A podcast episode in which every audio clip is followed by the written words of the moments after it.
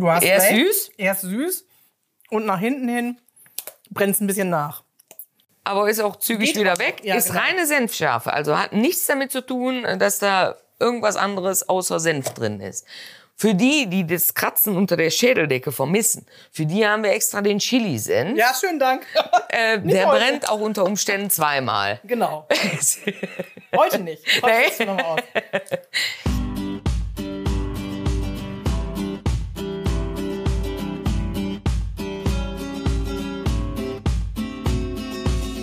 Von Erkelenz nach Niederlangen zog die Teerhorster Gewürz- und Senfmühle im Jahr 2021. Mit ihrem Traditionsbetrieb gibt Dorothea Teerhorst im Emsland seitdem sprichwörtlich ihren Senf dazu. Bei dem Gespräch im Mühlenladen des ehemaligen Bauernhofes nahe des Kapellenmoores erfahren wir das Geheimnis des Senfs und mehr über das Handwerk bis zum fertigen Produkt zum Riechen und Schmecken. Sinnlich geht es weiter, denn wir befassen uns mit Gewürzen aus aller Welt, die von dem Familienbetrieb in dritter Generation angeboten werden. Und natürlich sprechen wir beide mit einem Augenzwinkern auch über die Unterschiede und Gemeinsamkeiten von Rheinländern und Emsländern.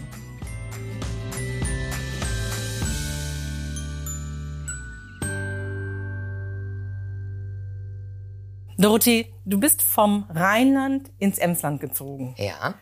Wie bist du drauf gekommen, hier äh, deine neue Heimat zu finden? Ja, wir waren ein bisschen gezwungen, äh, aus dem Rheinland zu fliehen in dem Sinne, weil äh, bei uns in der Region ist der Braunkohletagebau und der Ort, in dem wir unsere Betriebsstätte haben, sollte mit abgerissen werden, um da Braunkohle zu fördern. Das ist ja nun mittlerweile vom Zeitgeschehen überholt. Aber wir sind jetzt schon zwei Jahre hier und wollen auch nicht mehr zurück. Ähm, wir wollten Richtung Norden und haben uns einfach mal überraschen lassen, wo wir mit dem Finger auf der Landkarte landen. Haben aber gedacht, unseren Senf können wir überall dazugeben und jetzt sind wir im Emsland. Das hast du genau richtig formuliert. Ist auch gut, dass du da bist. Hast du dich mittlerweile eingegruft? Ja, das auf alle Fälle.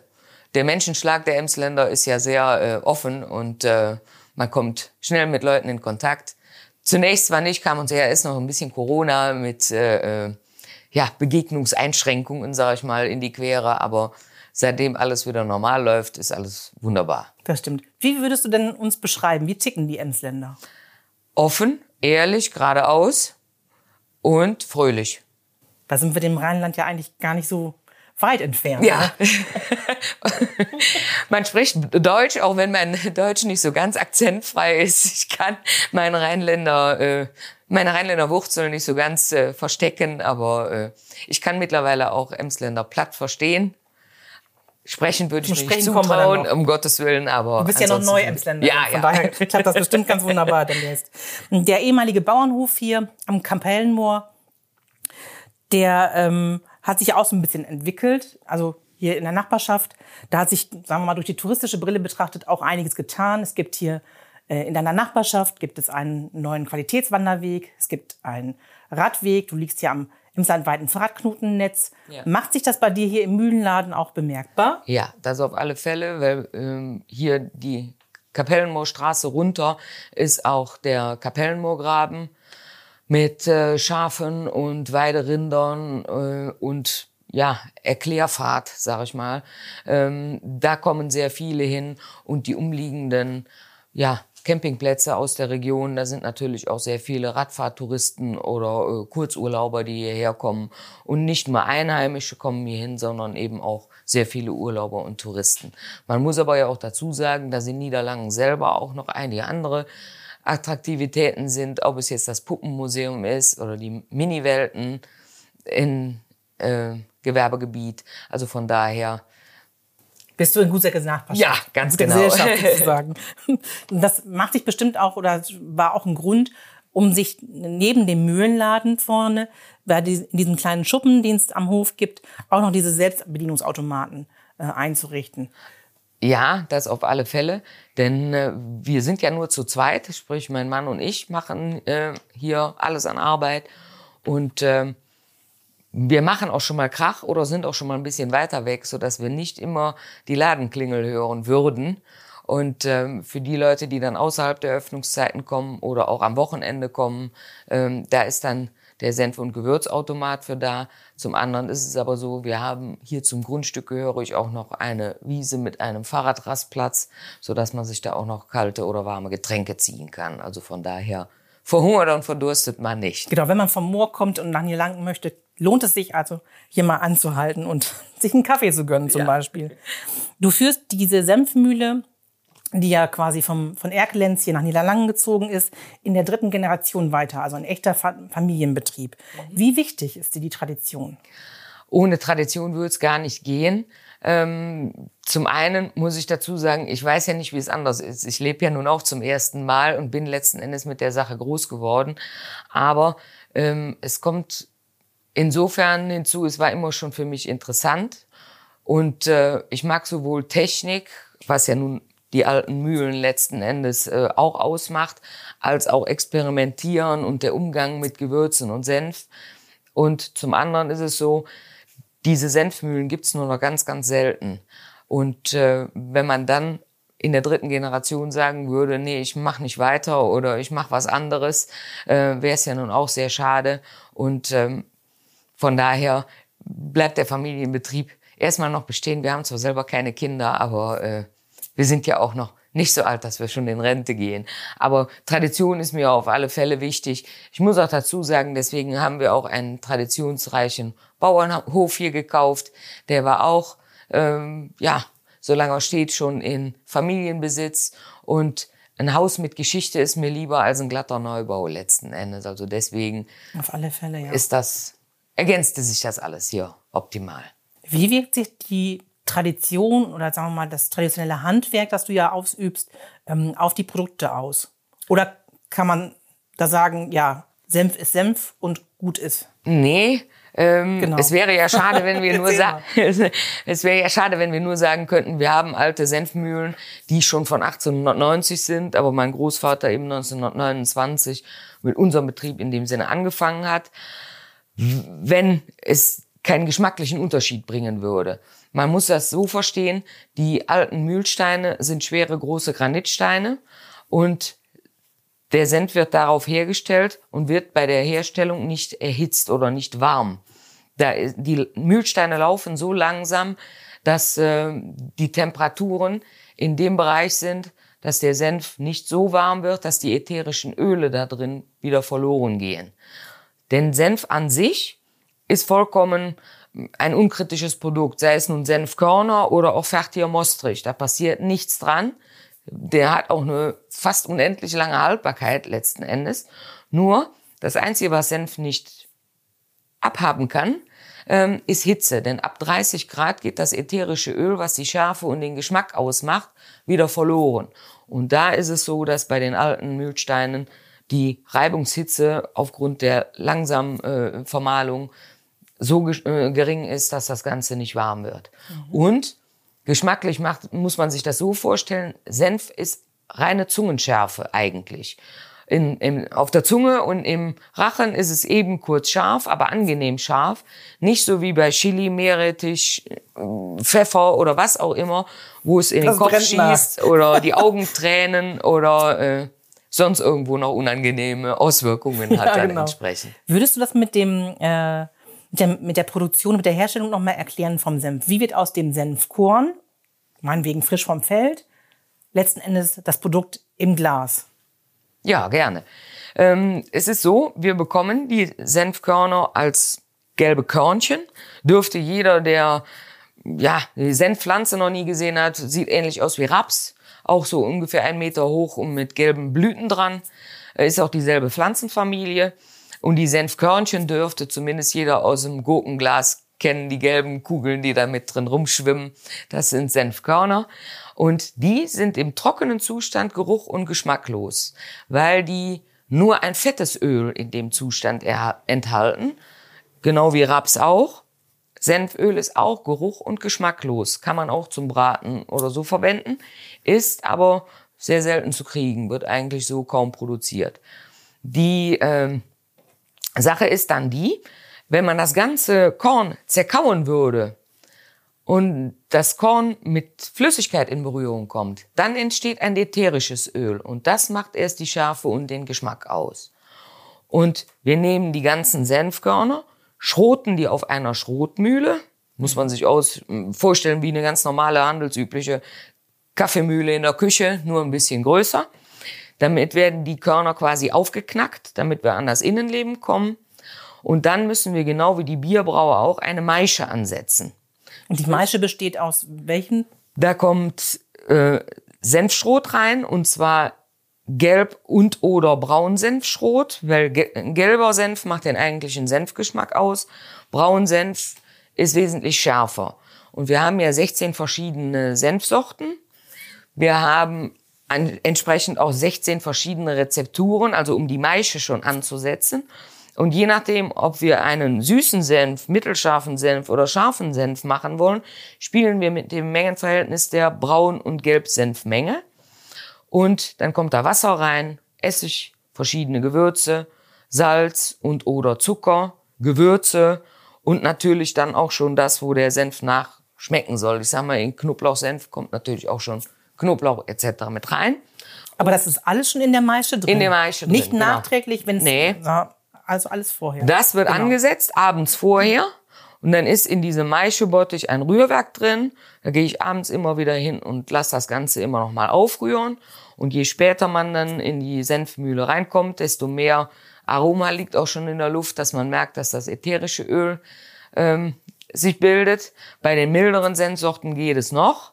Bei den schärferen Senfsorten braucht man schon ein bisschen Erfahrung oder eine Taucherbrille, um da reinzugehen, sagen wir mal so.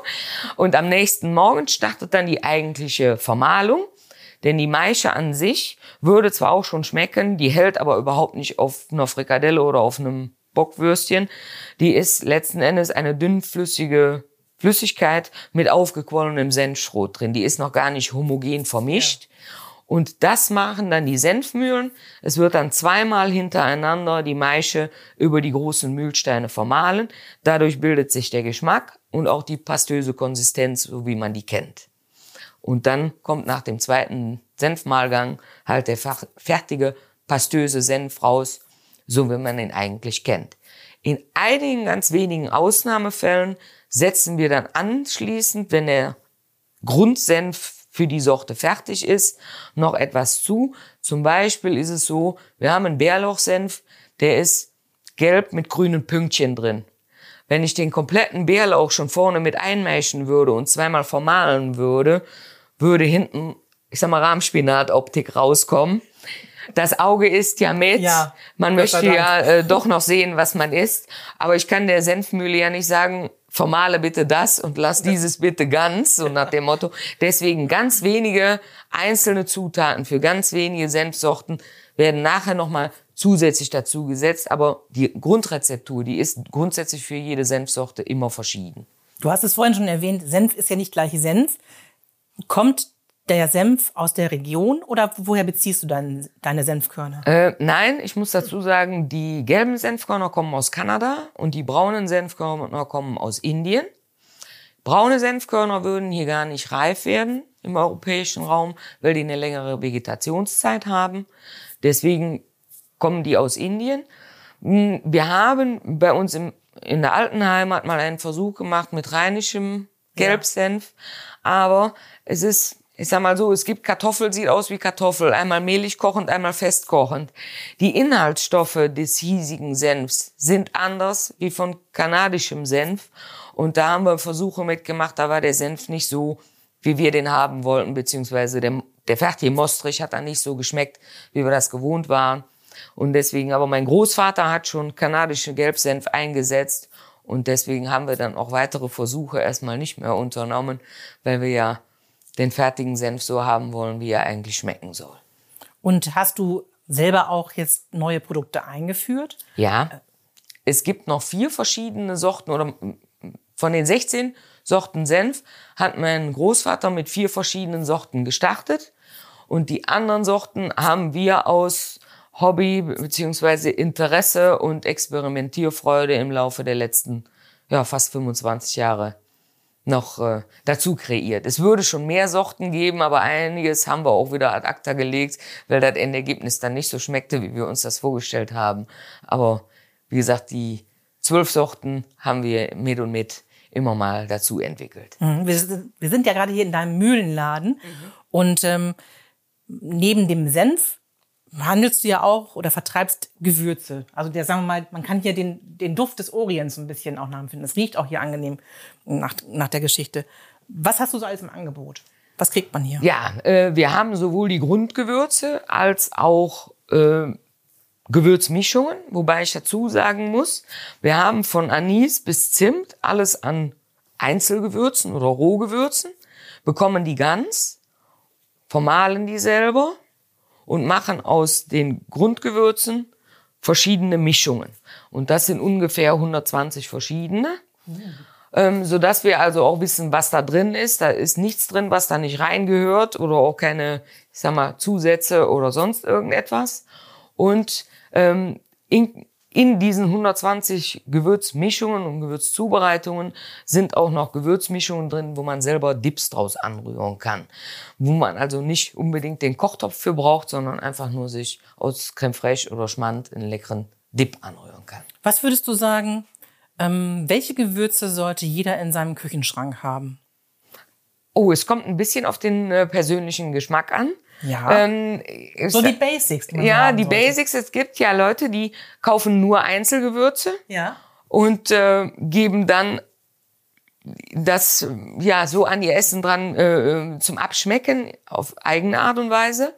Oder es gibt Leute, die nehmen gerne eine Gewürzmischung, wenn man da nicht groß, ich sag mal, nachdenken muss äh, und das dann entsprechend mengenmäßig einsetzen.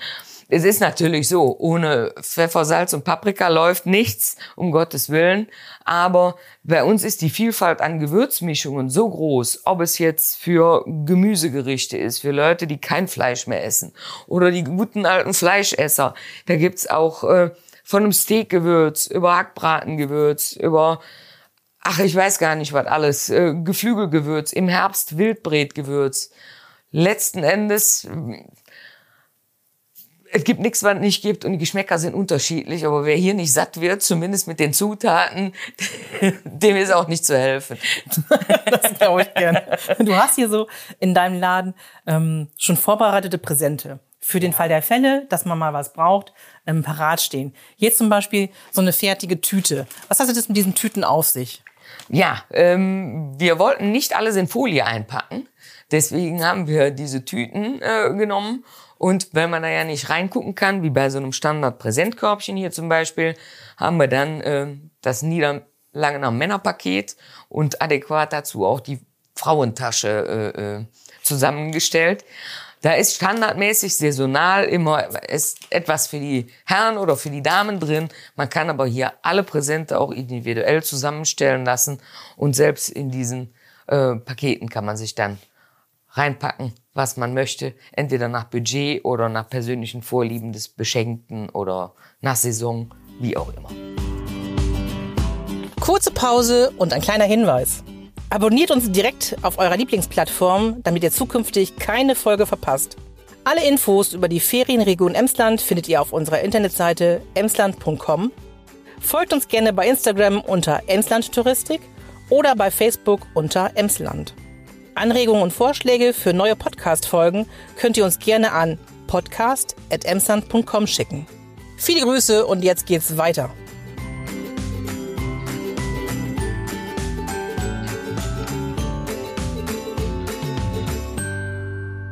Ich muss ja jetzt zugeben, ich bin jetzt nicht der typische Senfesser. Ähm, so pur zu einer Wurst wird mir das im Leben nicht einfallen, Senf zu essen. Aber zu Gerichten, wie zum Beispiel einer Fischsoße, da, da würde ich, da würde ich es auf jeden Fall dazu nehmen oder essen. Was sagst du demjenigen, der, der so wie ich sagt oder behauptet, Senf äh, schmeckt nicht oder mag ich nicht? Ähm, Im ersten ist natürlich äh, der persönliche Geschmack immer ähm, nicht zu beeinflussen in dem Sinne. Aber wir haben äh, ja auch Gruppenführungen hier und dann haben wir immer schon auch mal einzelne Personen dabei, die sagen, ich möchte den Senf nicht probieren, weil ich mag keinen Senf. Und wenn wir die dann einmal doch mit einem ganz kleinen bisschen Senf ähm, angelockt haben, dann wird dann gesagt, oh, normal mag ich keinen Senf, aber diesen hier wohl. Gerade weil wir ja von mild über würzig bis scharf, Gott weiß was an Sorten haben, ähm, sind dann doch viele Leute, die sagen, normalen Senf mag ich nicht, aber da ist dann doch die ein oder andere Sorte bei, die ich mag. Und ich persönlich muss dazu sagen, ähm, wir gehen ja nun jeden Tag mit Senf um. Dementsprechend koche ich auch fast täglich damit. Wir essen auch schon mal keinen Senf dazu, aber in den Gerichten drin ist meistens doch mit äh, Senf mit drin, ob es im Salatdressing ist, ob es eine Bratensoße ist oder ob ich Fleisch damit einstreiche und dann brate oder grille oder eine Gemüsesoße. Selbst Soße Hollandaise gebe ich ein Löffelchen Feigensenf zum Beispiel rein. Mhm. Ähm, Rouladen ist ja ein Klassiker, da sieht man zwar keinen Senf mehr, aber wird ja nun damit eingestrichen. Ähm, ich sage immer ganz einfach, außer zu Schwarzwälder Kirschtorte, da würde ich keinen Senf zu empfehlen. Aber zu allem anderen, ja. Sollen wir denn dem Senf mal eine Chance geben? Ja, ich würde es tun. Also äh, Dann lass uns das doch mal ausprobieren. Dort gerne.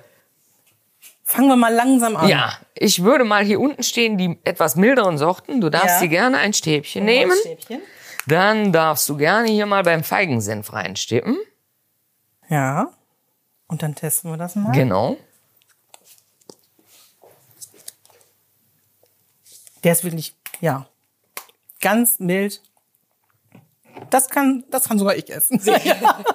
das kriege ich hin. Wunderbar. Möchtest du auch einen Honigsenf Ja, probieren? Der ist unbedingt. auch mild. Kannst du das gerne Ja. hier reintun Ah, und okay. dann kannst du dir ein neues nehmen. Die Konsistenz ist immer sich sehr, sehr ähnlich, ne? Also, Ja, das sind jetzt die milden Senfsorten. Ja. Da siehst du auch, die sind hauptsächlich gelb mit ein paar braunen Pünktchen drin. Ja. Daran kannst du sehen, dass das milde Sorten sind. Da ist wesentlich mehr Gelbsenfanteil drin. sonst wäre der wahrscheinlich dunkler, Ja, wegen der braunen Senf. Genau. Ne? Auch wenn du so scharfen Senf nicht magst, ich kann dir zumindest mal von der Optik zeigen. Schau mal, der ist fast braun mit gelben Punkten Oh ja, drin. Da ist da ist wesentlich mehr Gelbsenf, äh, Braunsenf drin. Wenn du dann auch zum Beispiel hier siehst, dass sich mal ein bisschen Flüssigkeit absetzt, das hat nichts damit zu tun, dass der Senf umgeht oder sonstiges. Das passiert einfach so, als wenn man, ich sag mal, Orangensaft mit Fruchtfleisch muss man auch vorher schütteln, bevor man den trinkt. Einfach wieder die Flüssigkeit mit unterrühren. Das hat nichts damit zu tun, dass da irgendwas schlecht geworden ist oder sonst irgendetwas. Wie lange hält sich Senf?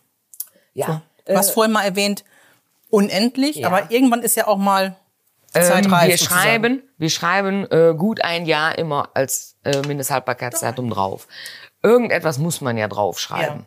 Wobei ich selber weiß, dass wir auch Senf, der schon wesentlich älter war, den wir als Rückstellproben an Seite gestellt haben, extra mal super lange haben stehen lassen. Und der schmeckte immer noch. Das Einzige, was an Senf passiert, ist, dass der mit der Zeit die Schärfe und den Geschmack verliert.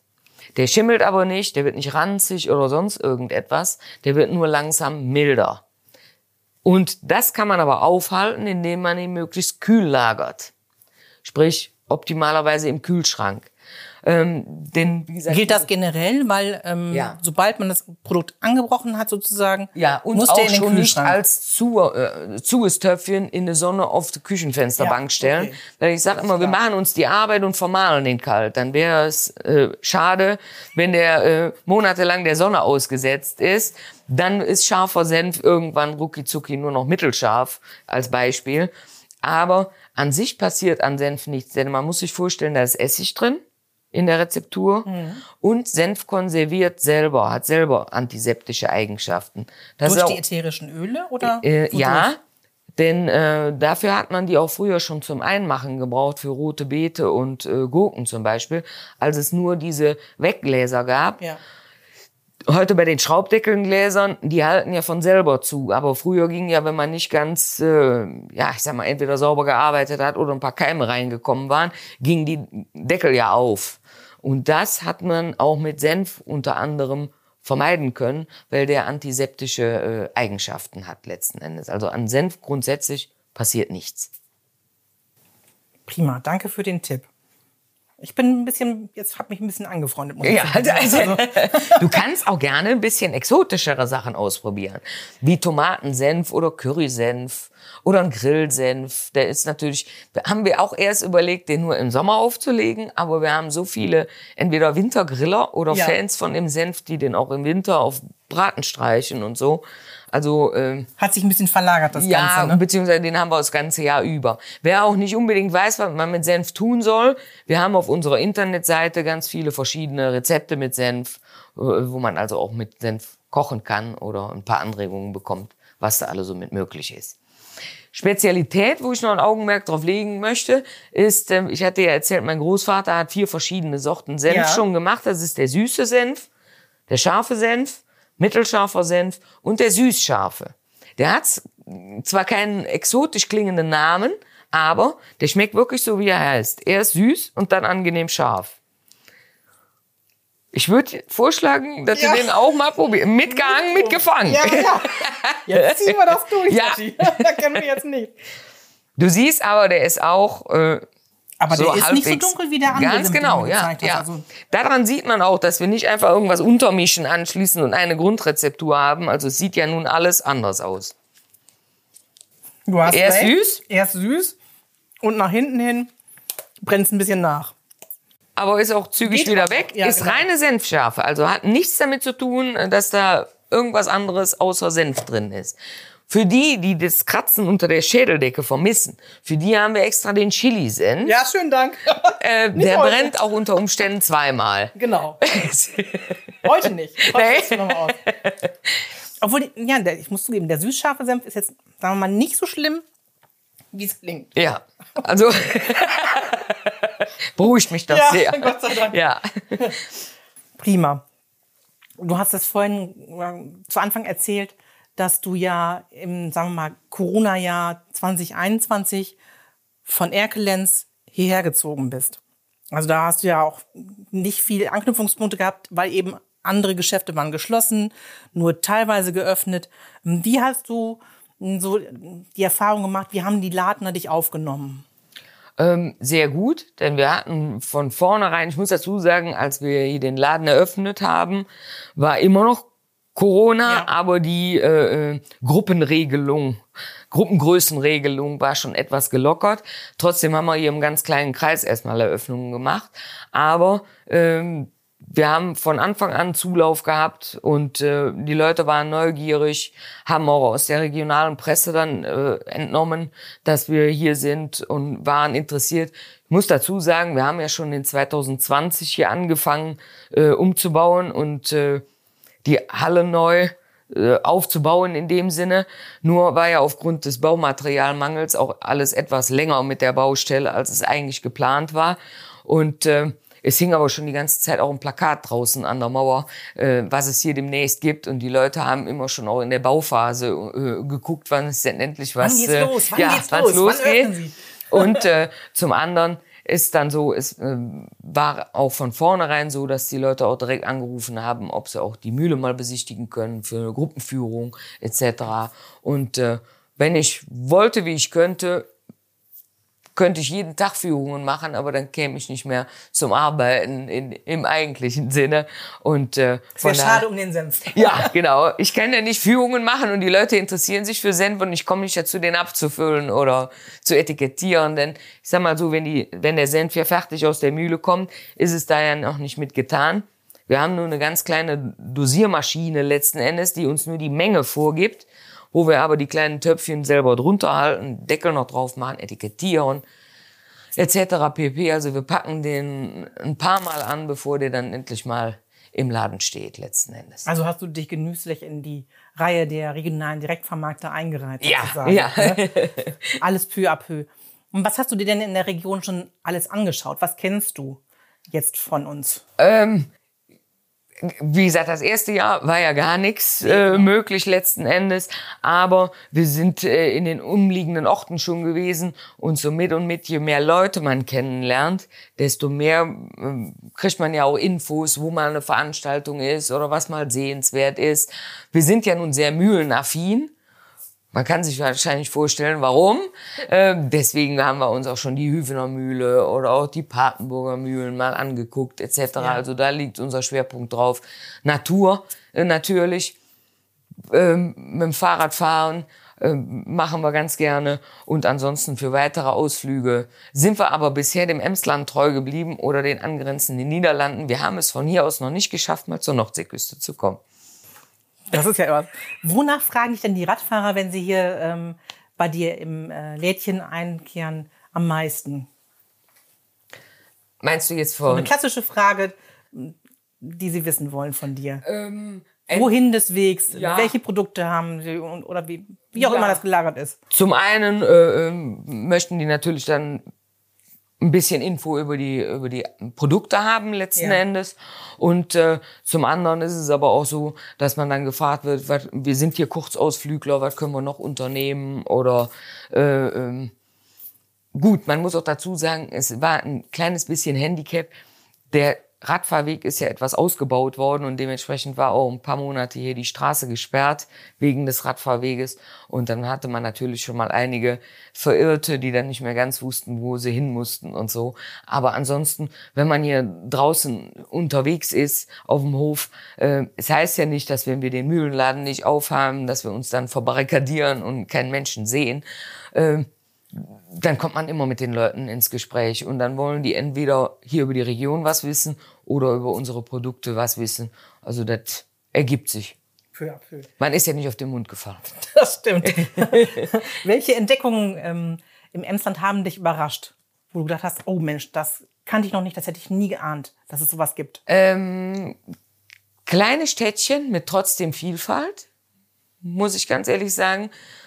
Ich meine, wir kommen ja nun aus Erkelenz. Erkelenz ist auch eine kleinere Stadt, aber wir hatten Mönchengladbach vor der Tür mit fast 300.000 Einwohnern, wenn ich da richtig informiert bin. Ähm, aber ob es Meppen ist, ob es Lingen ist, ob es Papenburg ist, selbst wenn man nach Sögel oder Werlte fährt, da ist überall ein bisschen, ja, macht, macht Spaß da zu verweilen letzten Endes. Und auch äh, die Ems wird ja nun teilweise auch sehr gut mit integriert, sage ich mal so. Man wird ja nicht durch irgendwelche Absperrungen davon weggehalten, sondern gerade auch dieser Ems-Radweg direkt an der Ems vorbei äh, macht ja immer wieder neue Blickpunkte und ja, letzten Endes negativ ist uns hier noch gar nichts aufgefallen.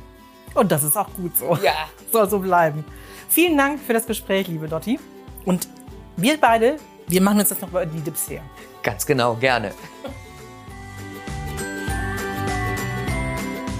Wer nicht direkt im Mühlenladen der Teerhorster Senfmühle in Niederlangen vorbeikommen kann, um dort verschiedene Senfsorten, Gewürze oder Präsente einzukaufen, besucht einfach den Shop auf der Internetseite www.teerhorst-senf.de.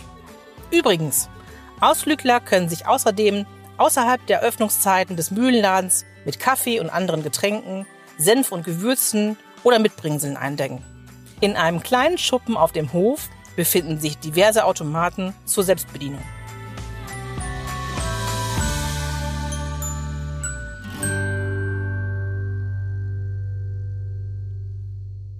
Eine Produktion der Rabaukenstudios. Rabaukenstudios.de